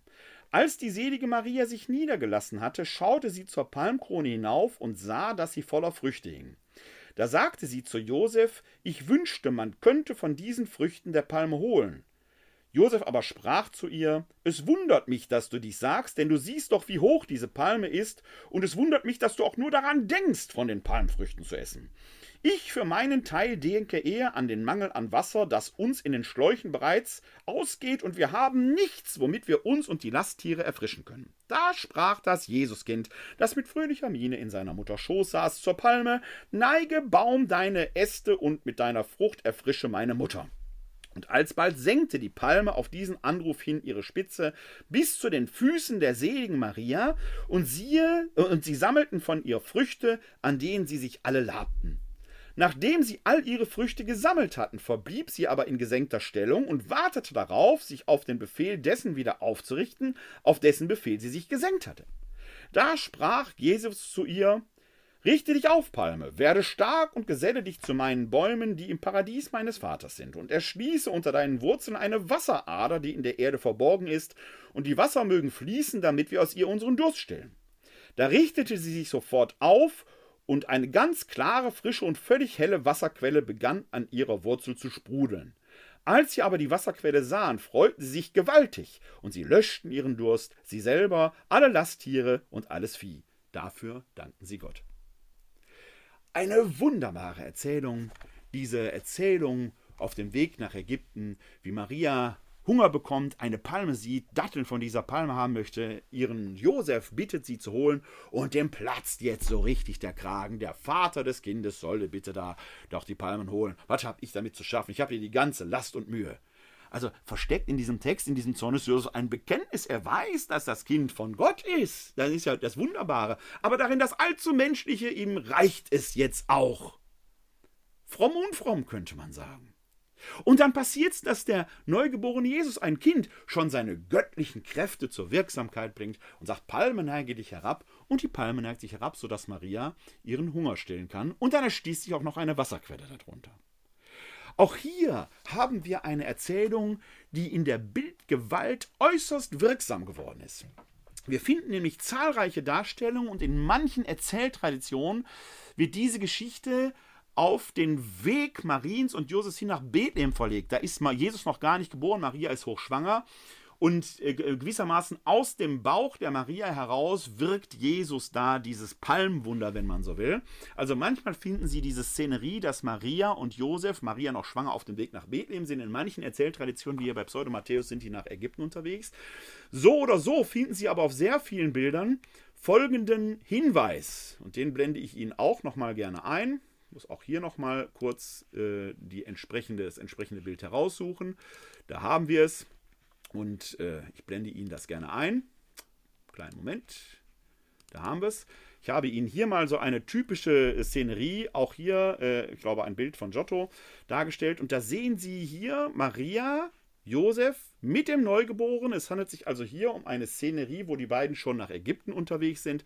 Und dann sehen Sie hier bei all den gerade gewachsenen Bäumen hier doch so eine recht krumme Dattelpalme. Und die ist nicht umsonst krumm, denn es ist die Palme, die beugt sich ja sogar in Richtung der Maria. Und diese Geschichte geht auf Pseudo-Matthäus zurück. Sie finden das auf sehr vielen Darstellungen dieser Art, dass Sie im Hintergrund irgendwo so einen krummen Baum sehen. Das geht auf diese Erzählung zurück. Ich habe gerade vor zwei Tagen eine koptische Ikone gesehen, Maria und Jesus. Und die Kopten sind ja, das sind ja Ägypter. Da sehen Sie zwei gerade Palmen und im Hintergrund zwei Palmen, die so ein Chi bilden, also gekreuzt sind. Auch hier eine Anspielung auf Pseudo-Matthäus, der offenkundig damals sehr bekannt war. Diese Erzählung hat sich niedergeschlagen, auch in der Liedtradition. Wir haben im englischen Bereich, die Engländer, die äh, Anglikaner haben wunderbare Weihnachtslieder in ihrer Bildgewalt, viel schöner fast als das, was wir in Deutschland haben. Oft dargeboten ja von den Knabenchören, etwa dem King's Choir und so weiter. Und da gibt es das sogenannte Cherry Tree Carol, das diese Geschichte wunderbar in Szene setzt, auch mit dem Ärger des Josef. Und natürlich haben in England Dattelpalmen nicht so unbedingt Wachstumschancen, deswegen werden dort aus Dattelpalmen Kirschbäume, deswegen Cherry Tree Carol, wo aber dann ein Kirschbaum sich zur Erde neigt. Wir haben hier von Seiten der katholischen Citykirche Wuppertal dieses Cherry Tree Carol mal ja, einsingen lassen und haben dazu ein kleines Büchlein, ein Kinderbuch äh, erstellt. Ich möchte Ihnen dieses Video gleich ganz zum Schluss zeigen. Ich hoffe, dass es hier über das Webinar entsprechend funktioniert. Sonst würde ich Sie bitten, dass Sie sich zum Schluss irgendwann mal die Aufzeichnung anschauen. Da schneide ich dieses Video dann in der auf jeden Fall dann guten Qualität hinein. Also, wir haben gerade hier diese apokryphe Pseudo-Matthäus-Dattelpalmen-Legende, die sich sowohl in der Bildwelt als auch in der musikalischen Tradition als enorm wirksam erwiesen hat. Und jetzt wird es interessant, wir finden sie sogar im Koran. Da müssen wir in die 19. Sure schauen und da heißt es ab Vers 23, und die Wehen veranlassten sie, zum Stamm der Palme zu gehen. Sie sagte, wäre ich doch vorher gestorben, sie ist Maria, wäre ich doch vorher gestorben und ganz in Vergessenheit geraten, da rief der Jesusknabe ihr von unten herzu, sei nicht traurig, dein Herr hat, dein Herr hat zu deinen Füßen einen Rinnsal voll Wasser gemacht, und schüttle den Stamm der Palme, indem du ihn an dich ziehst, dann lässt sie saftige, frische Datteln auf dich herunterfallen. Und iss und trink und sei frohen Mutes, und wenn du irgendeinen von den Menschen siehst, dann sag, ich hab dem Barmherzigen ein Fasten gelobt, darum werde ich heute mit keinem menschlichen Wesen sprechen. Wir haben also hier im Koran Datteln, Wasser, die auf Geheiß Jesu Maria zur Verfügung gestellt werden. Ähnlich wie im Pseudo-Evangelium des Matthäus. Der Koran entsteht in äh, Arabien, Mekka, Medina. Pseudo-Matthäus wird in Spanien aufgeschrieben. Beide Erzählungen sind sich so ähnlich, dass wir eine gemeinsame Wurzel vermuten müssen. Es war eine Geschichte, die umläufig war, die christlich aufgeschrieben wird in Spanien und die in der islamischen Tradition Niederschlag findet im Koran. Also wahrscheinlich nicht vom Himmel gefallen, sondern gesammelt, aufgenommen. Eine hochwirksame Geschichte, die eben auch viel über die göttliche Herkunft des Jesus von Nazareth erzählt. Wie gesagt, bis hinein in die europäische Kirchenliedtradition, zumindest im anglikanischen Bereich. Auch hier möchte ich Ihnen dann zum Schluss, wie gesagt, wir werden hier live den Versuch machen, dieses Video zu streamen. Sonst die Bitte, schauen Sie sich das hinterher in der Aufzeichnung an. Und äh, ich lege den Link zu diesem Video, aber ansonsten auch gerne direkt selber in die Show Notes. Wir haben also hier eine Geschichte, die apokryph wunderbar erzählt, eine Lücke füllt, die im Matthäusevangelium bleibt, weil man sich nur halt die Frage stellt, wie vollzieht sich denn dieser Weg da von Bethlehem nach Ägypten auf der Flucht? Eine wunderbare Erzählung, die hier sich in der frühen Christenheit gebildet hat. Und dann haben wir den Zwölfjährigen im Tempel. Da klafft eine große Lücke zwischen der Flucht nach Ägypten, wo er vielleicht zwei, drei Jahre ist, und dem Zwölfjährigen im Tempel, als man von Nazareth nach Bethlehem zieht, bleibt doch einiges für Spekulationen übrig. Und Sie ahnen es, natürlich hat man sich auch darüber Gedanken gemacht, und es gibt den wunderbaren Text, die Kindheitsevangelien nach Thomas, die sich damit näher beschäftigt haben. Die sind so ausführlich und so umfassend, dass ich sie gar nicht alle erzählen kann, aber ein paar möchte ich Ihnen hier doch darbieten. Da heißt es unter anderem, als dieser Knabe gemeint ist, Jesus fünf Jahre alt geworden war. Kein Zufall, ja. Also der zwei, so als zwei, dreijähriger kommt er von äh, Ägypten zurück, lässt sich in äh, Nazareth nieder und jetzt ist er fünf Jahre alt. Als dieser Knabe Jesus fünf Jahre alt geworden war, spielte er an einer Furt eines Baches. Das vorbeifließende Wasser leitete er in Gruben zusammen und machte es sofort rein. Mit dem bloßen Wort gebot er ihm. Er bereitete sich weichen Lehm und bildete daraus zwölf Sperlinge. Es war Sabbat, als er dies tat. Auch viele andere Kinder spielten mit ihm. Als nun ein Jude sah, was Jesus am Sabbat beim Spielen tat, ging er sogleich weg und meldete dessen Vater Josef: Siehe, dein Knabe ist am Bach, er hat Lehm genommen, zwölf Vögel gebildet und hat den Sabbat entweiht. Als nun Josef an den Ort gekommen war und es gesehen hatte, da herrschte er ihn an Weshalb tust du am Sabbat, was man nicht tun darf? Jesus aber klatschte in die Hände und schrie den Sperlingen zu: Fort mit euch! Die Sperlinge öffneten ihre Flügel und flogen mit Geschrei davon. Als aber die Juden das sahen, staunten sie, gingen weg und erzählten ihren Ältesten, was sie Jesus hatten tun sehen. Wunderbare Erzählung. Mit vielen Versatzstücken, die uns aus den Evangelien insgesamt bekannt sind. Der Sabbat, an dem Jesus und seine Jünger Ehren raufen, Jesus heilt Menschen am Sabbat. Immer wieder dieser Konflikt um die vermeintliche Entweihung des Sabbat, die hier im Hintergrund steht. Jesus ist fünf Jahre alt, ist noch ein Kind, aber der Topos wird aus den Evangelien übernommen. Dann macht er Sperlinge aus Lehm. Sein himmlischer Vater hat bei der Erschaffung der Welt einen ganzen Menschen aus Lehm geformt, den Adam. Jesus als Kind übt quasi noch mit kleinen Sperlingen. Die Sperlinge begegnen uns aber auch in den Evangelien. Der Gott nährt die Sperlinge, schafft ihnen ein wunderes Kleid. Um wie viel mehr wert seid ihr, heißt es in den Evangelien. Ist also auch kein Zufall. Und Jesus macht Sperlinge aus Lehm und er bringt sie auch ins Leben, indem ein Klatschen in die Hände reicht und die fliegen weg. Und dann dieser Topos, dass es überall rum erzählt wird. Die Leute staunen und erzählen weiter, was sie mit Jesus erlebt haben. So ein Knabe der Sohn Gottes muss noch üben. Der macht sich mit einem ganzen Menschen, er macht es halt mit kleinen Vögelchen. Aber diese Idee, die dahinter steckt, ist, die Schöpferkraft des himmlischen Vaters ist in diesem Knaben wirksam. Kann sich eine solche Geschichte wirklich zugetragen haben? Wenn, stünde sie auch in der Bibel. Die ist natürlich wunderbar. Natürlich hat die sich nicht zugetragen. Die ist einfach zu schön, aber sie ist unterhaltsam, sie ist wunderbar und sie erzählt etwas, wo Christen sagen, in diesem Jesus ist sicherlich schon als Kind die ganze Schöpferkraft seines himmlischen Vaters wirksam gewesen. Ein Bekenntnis ist da, narrativ wunderbar erzählt. Und Sie können sich vorstellen, gerade wenn man die Kindern erzählt, wie die vielleicht auf einem, äh, auf einem Markt, auf einem Bazar, am Lagerfeuer, vor dem Nomadenzelt, mit offenem Mund diese wunderbaren Geschichten zu hören, wie heute noch Kinder wunderbaren Geschichten zu hören. Die sind unterhaltsam, die sind beschaulich. Da steckt ein Bekenntnis drin, auch wenn die natürlich historisch so nicht passiert sind. Hören wir weiter, was dieser Jesus noch so, und ich betone, anstellt. Der Sohn des Schriftgelehrten Annas aber stand dort bei Josef. Er nahm einen Weidenzweig und brachte damit das Wasser, das Jesus zusammengeleitet hatte, zum Abfließen. Als Jesus sah, was geschah, wurde er aufgebracht und sprach zu ihm: Du Frecher, du Gottloser, du Dummkopf, was haben dir die Gruben und das Wasser zuleide getan? Siehe, jetzt sollst auch du wie ein Baum verdorren und weder Blätter noch Wurzeln noch Frucht tragen. Und alsbald verdorrte jener Knabe ganz und gar.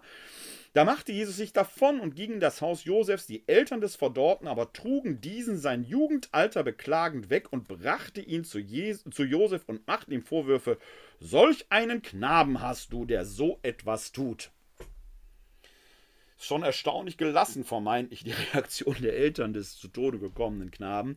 Und Jesus scheint ein rechter Bengel gewesen zu sein. Sein pures Wort schafft Wirklichkeit.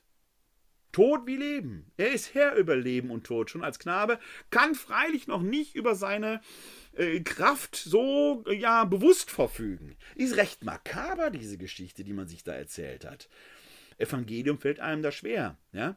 Auf der anderen Seite sind auch hier wieder Versatzstücke aus den Evangelien zu finden, denn wir haben doch im Lukas-Evangelium die Erzählung, wie äh, Jesus die Dattelpalme verurteilt und durch sein Wort diese Dattelpalme verdorrt. Die wird hier quasi in einer besonderen Weise auf die Kindheit Jesu angewandt, auch wenn die tatsächlich etwas morbid und makaber ist. Mal sehen, ob es da noch ein Happy End geben kann. Vielleicht wird es auch schlimmer. Schauen wir mal. Hernach ging er abermals durch das Dorf, da stieß ein heranlaufender Knabe an seine Schulter, Jesus wurde erbittert und sprach zu ihm, Du sollst auf deinem Weg nicht weitergehen. Sogleich fiel der Knabe hin und starb. Einige aber, die sahen, was geschah, sagten, woher stammt dieser Knabe, dass jedes Wort von ihm gerade fertige Tat ist? Da kamen die Eltern des Verstorbenen zu Josef, schalten ihn und sagten, da du so einen Knaben hast, kannst du nicht mit uns im Dorfe wohnen, oder lehre ihn zu segnen und nicht zu verfluchen, denn er tötet unsere Kinder. Jetzt wird's aber dramatisch dramatisch. Also ein, rein, kleiner Schubser reicht schon, dass da mit diesem Jesus äh, die Nerven durchgehen oder was. Der Sohn Gottes, der seine Kräfte nicht im, im Griff hat. Sehr makaber. Wird noch schlimmer. Da rief Josef den Knaben beiseite und wies ihn mit den Worten zurecht: Warum tust du solche Dinge, dass diese Leute leiden müssen, uns hassen und verfolgen? Jesus aber antwortete: ich weiß, dass diese Worte nicht die deinen sind. Trotzdem will ich deinetwegen schweigen. Jene aber sollen ihre Strafe tragen. Ja, ein ganz schöner Lümmel, so ein Fünfjähriger. Wie redet der mit seinem Ziehvater, Vater? Wie redet der mit seinem Ernährer? So unverschämt. Ganz schön frech, dieser Jesus, von dem hier die Rede ist. Und stellen Sie sich bitte nochmal die Erzählsituation vor. Wir sind nicht in einem Gottesdienst, mit Sicherheit nicht, sondern wir sind eher in einer Situation, wo man mit offenen Ohren, vielleicht offenen Augen und sehr offenem Mund solchen Geschichten lauscht. Von diesem Jesus, der sich als Sohn Gottes offenbar hat, hat und der offenkundig erstmal lernen muss, mit seiner Wortgewalt im wahrsten Sinn des Wortes umzugehen. Weiter heißt es, und alsbald erblindeten die, welche ihn angeklagt hatten. Die es sahen, gerieten in große Furcht, waren ratlos und sagten über ihn, jedes Wort, das er redet, ob gut oder böse, war eine Tat und wurde zum Wunder. Als Josef sah, dass Jesus so etwas tat, stand er auf, nahm ihn beim Ohr und zupfte ihn gehörig. Na, das war eine erzieherische Maßnahme, ne? So ein kleiner Zwicker im Ohr für solche Geschichten, die da erlebt werden. Der Knabe aber ward ungehalten und sagte zu ihm: Genug, dass du suchst und nicht findest, und höchst unweise hast du gehandelt. Weißt du nicht, dass ich dein bin? So betrübe mich nicht. Bahnt sich also ein tiefgreifender Konflikt an mit seinen Eltern. Ein Lehrer namens Zachäus, der in irgendeiner Angelegenheit dabei stand, hörte Jesus solches zu seinem Vater sagen, und er wunderte sich, dass er, obschon er ein Kind war, solche Aussprüche tat. Und nach wenigen Tagen machte er sich an Josef heran und sagte zu ihm: da hast du einen gescheiten Knaben, er hat Verstand. Wohlan, übergib ihn mir, damit er die Buchstaben lerne, und ich will ihm mit den Buchstaben alles Wissen beibringen und ihn lehren, alle älteren Leute zu grüßen und sie zu ehren wie Großväter und Väter und die Gleichaltrigen zu lieben. Und er sagte ihm alle Buchstaben vom A bis zum O in langer Aufzählung und eindringlich. A bis O ist griechisch gedacht, Alpha bis Omega wenn es um hebräische Buchstaben ging und um die geht es gleich eigentlich, müsste es eigentlich A, äh, Aleph bis Tau heißen, das nur nebenbei bemerkt. Er sah, aber sah den Lehrer Zachäus an und sagte ihm, wenn du selbst nicht einmal das A seinem Wesen nach kennst, wie willst du andere das B lehren? Heuchler, lehre zuerst, wenn du weißt das A, und dann wollen wir dir auch wegen des B glauben. Darauf fing er an, den Lehrer über den ersten Buchstaben auszufragen, und er vermochte ihm nicht zu erwidern. Vor vielen Zuhörern spricht der Knabe zu Zachäus, höre Lehrer, die Anordnung des ersten, Buchsta des ersten Schriftzeichens und achte hier darauf, wie es Graden hat und einen Mittelstrich, der durch die zusammengehörenden Graden, die du siehst, hindurchgeht, wie diese Linien zusammenlaufen und sich erheben, im Reigen schlingen, drei Zeichen gleicher Art sich unterordnen und tragen gleichen Maßes, da hast du die Linien des Alpha. So, und so geht das jetzt weiter. Der erklärt jetzt quasi die Buchstaben. Es sind, wenn man das nachzeichnen würde, die hebräischen Buchstaben. Das Aleph hat tatsächlich drei Linien, die entsprechend angeordnet sind. Und Jesus erklärt jetzt hier seinem Lehrer den Sinn der Buchstaben, denn im Althebräischen bildet das Aleph so zwei Linien mit einem Strich. Aleph heißt auf Deutsch Stier. Und tatsächlich kann man ja hier einen Stier sehen, hier die Hörner, hier den Kopf, also es sind so also ein Dreieck und den Kopf entsprechend. Und wenn man dieses Aleph herumdreht, dann entsteht unser A. Jesus erklärt also seinem Lehrer hier den Sinn der Buchstaben. Der zweite Buchstabe Bet sieht im Hebräischen etwa so aus, ist wie ein kleines Haus, denn Bet heißt Haus und so weiter und so weiter.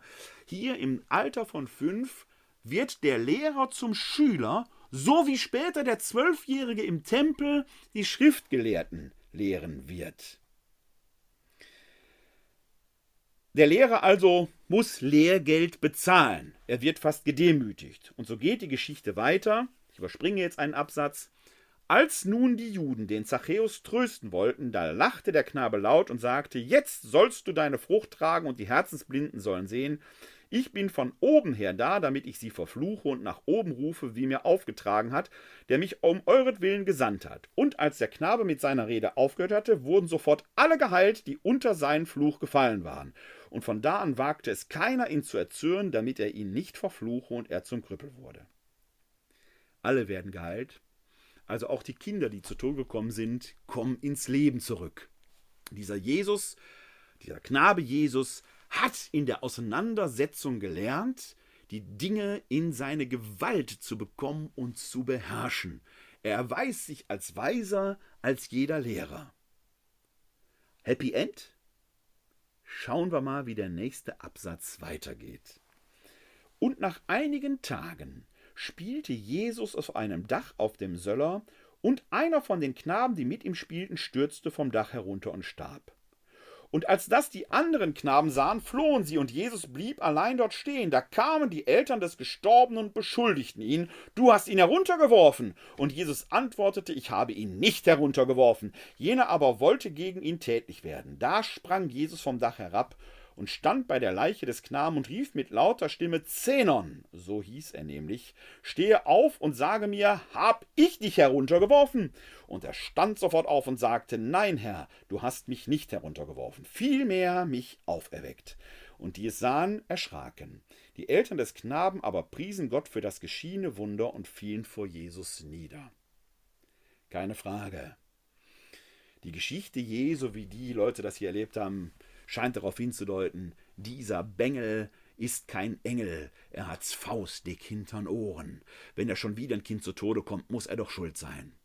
Aber Jesus hat ja gelernt, mit seiner Macht umzugehen. Und so ereignet sich hier etwas, was wir im Neuen Testament an drei Stellen erleben, nämlich eine Totenerweckung. Im Neuen Testament ist die Tochter des Jairus, der Jüngling von Nein und der Lazarus ein eigenes Thema für sich, aber es wird hier quasi schon in die Kindheit Jesu vorverlegt, dass er diesen Zenon zurück ins Leben bringt und seinen Eltern übergibt. Dieser Jesus hat in seiner Kindheit schon gelernt, mit der ihm eigenen Gabe für das Leben dienlich umzugehen. Alles wird gut, könnte man sagen. Tatsächlich aber zeigen uns diese Kindheitsevangelien des Thomas, wie sehr und wie intensiv offenkundig damals schon über die Herkunft Jesu spekuliert wurde und wie man sie in wunderbaren, fantastischen Geschichten erzählt hat, die spannend sind, die man sich am Lagerfeuer erzählen konnte, die ob ihrer Bildgewalt von Generation zu Generation weitergegeben worden sind, bis man sie aufgeschrieben hat und in denen eins im Hintergrund steht, nämlich das Bekenntnis zu diesem Jesus von Nazareth, der wahrer Gott und wahrer Mensch ist. Wer es glaubt, wird selig. Wer es nicht glaubt, erblickt darin einfach nur eine weitere Fantasterei. Es liegt also an ihnen, ob sie sich zu diesem Jesus von Nazareth bekennen können, der, und darum geht es schlussendlich immer und ewig, in der Auferstehung vom Kreuzestod sich als der Sohn, Gottes, Sohn Gottes erwiesen hat. Dieses Bekenntnis erzählerisch umzusetzen, haben frühchristliche Menschen oft in großer Freiheit getan. Wie weit wären wir, wenn wir unsere heilige Schrift nur nicht mit spitzen Fingern und übergroßer Ehrfurcht anfassen würden, sondern wenn wir sie erzählen würden. Manchmal ausschmückend, manchmal erheiternd. Wissend, dass manche Übertreibung dann doch allzu fantastisch ist, ahnend, dass auch in der Übertreibung Wahrheit zum Ausdruck kommen kann. In diesem Sinne wünsche ich Ihnen jetzt schon ein gesegnetes neues Jahr. Und bevor ich gleich den Schlussgruß spreche, hatte ich ja versprochen, wir schauen uns noch das Sherry Tree Carol an, wie wir es hier von der katholischen Citykirche Wuppertal haben einmal inszenieren und einsingen lassen und Sie werden einige dieser Bilder sehen. Wie gesagt, im Hintergrund steht die Legende von der Dattelpalme, die in der anglikanischen Liedtradition eine wunderbare Ausprägung erfahren hat. Jetzt suche ich mal ganz kurz die Webseite, damit ich sie Ihnen einblenden kann. Sie finden dieses Video auch bei YouTube. Es ist die Episode 15 in unserem YouTube-Account und jetzt gleich kann es dann hoffentlich auch losgehen. Viel Spaß mit dem Video. Ich hoffe, die Übertragung klappt live recht gut. Wir sehen uns gleich dann wieder.